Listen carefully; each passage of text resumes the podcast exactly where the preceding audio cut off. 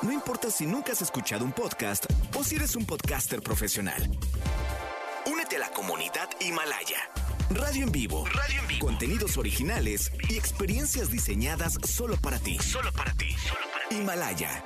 Descarga gratis la app. No importa cómo estés, siempre puedes estar mejor. Mejor, mejor. Con Reavivadas.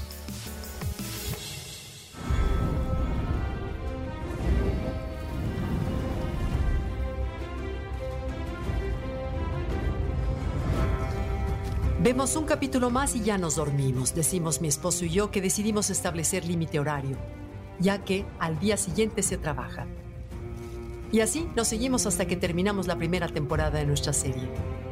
¿Te ha pasado? Vamos por un capítulo para descansar y desafanarnos de la rutina diaria y cuando menos pensamos ya es de madrugada y casi terminamos de ver la serie. Ver series es mucho más que un placer sobre todo ahora que el encierro nos ha llevado a consumirlas ante el casi impensable paseo en parques o centros comerciales. Hoy es casi una forma de vida. Nos recomendamos series entre familias o amigos. Nos hemos vuelto auténticos adictos a ellas. Las series son tema de nuestra conversación cotidiana. Hoy quiero compartir contigo el impacto que este fenómeno tiene en nosotros a nivel psicológico. ¿Qué hay detrás de nuestra adicción a estos programas de televisión? Con la serie de Mandalorian, el juguete más deseado en la Navidad pasada fue Baby Yoda. La moda se vio revolucionada con la serie Stranger Things y su temática de la década de los 80. Y sí hubo quien despertó su interés por el ajedrez a partir de la historia de Gambito de Dama. Binge watching, o lo que también llamamos maratón de series, es algo ya muy común entre todos. En 2018, el Servicio Nacional de Salud Mental y Neurociencia de Bangalore reportó el primer diagnóstico de dependencia de un servicio de streaming. Se trató de un joven desempleado de 26 años que se refugió en Netflix durante más de seis meses.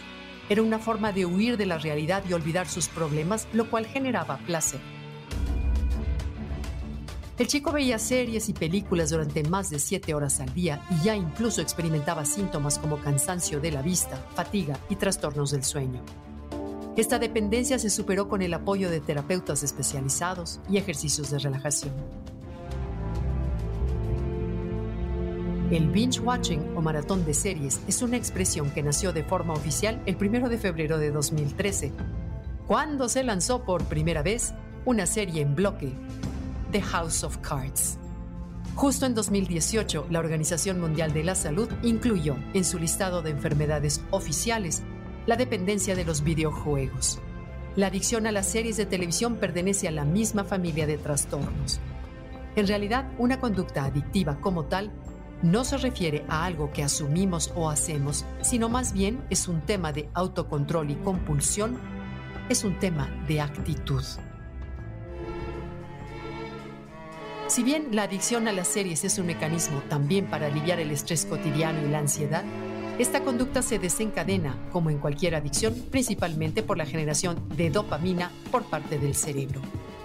Cuando ésta interpreta una actividad que es satisfactoria, necesita que se repita una y otra vez y con mayor intensidad a fin de obtener el mismo nivel de gratificación.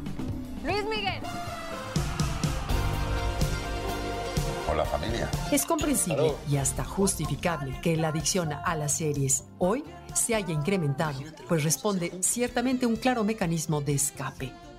Buscamos refugiarnos en la pantalla frente a un contexto complejo que vivimos.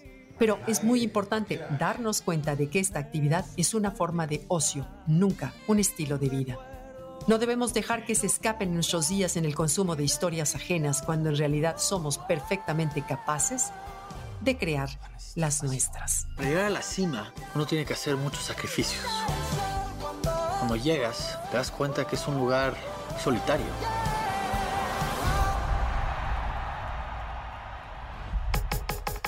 Comenta y comparte a través de Twitter. Gaby-Vargas.